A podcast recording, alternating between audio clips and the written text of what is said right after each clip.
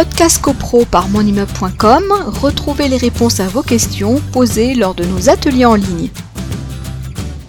Brigitte, euh, bon, elle, sait qu'il faut parfois attendre une année hein, avant la, prochaine AG. Et quand on veut faire des, gros travaux, euh, qu'on veut s'installer dans son appartement, c'est compliqué parfois d'attendre. Euh, surtout quand on est un, nouvel acquéreur, forcément. Donc, elle demande si euh, le conseil syndical peut donner un accord après examen du dossier par un architecte et un ingénieur structure.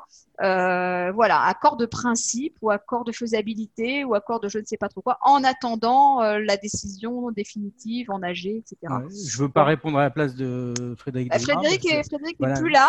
Il a absenté. Hop là. Il a Mais le conseil syndical, à ce niveau-là, n'a aucun pouvoir. C'est l'Assemblée qui, euh, qui, donne les qui délivre les autorisations euh, et le Conseil syndical n'a vraiment aucun, aucun pouvoir à ce niveau-là.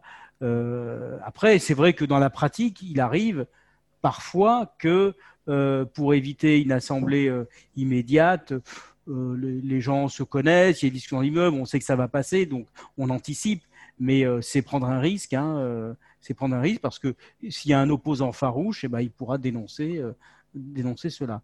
Donc, il est euh, de toute façon, euh, le conseil syndical, ben, je vois que Frédéric est revenu, ne peut pas donner une autorisation sur une modification d'aspect. Ce n'est pas, pas dans sa mission. Non. Voilà. voilà, donc c'est confirmé. Alors, donc, après, il y a, d'autres types de questions. Par Alors, juste pour revenir, cette dame, bon, si, elle est, si elle est pressée pour ces travaux-là, elle peut, elle, demander la, tenue d'une assemblée générale pour débattre de son sujet. Mais effectivement, il y aura des coûts parce qu'on va lui dire bah, la convocation de l'assemblée générale, euh, avec, avec, une petite précision, euh, puisque dans les innovations de la législation, il y a les fameuses délégations données au conseil syndical.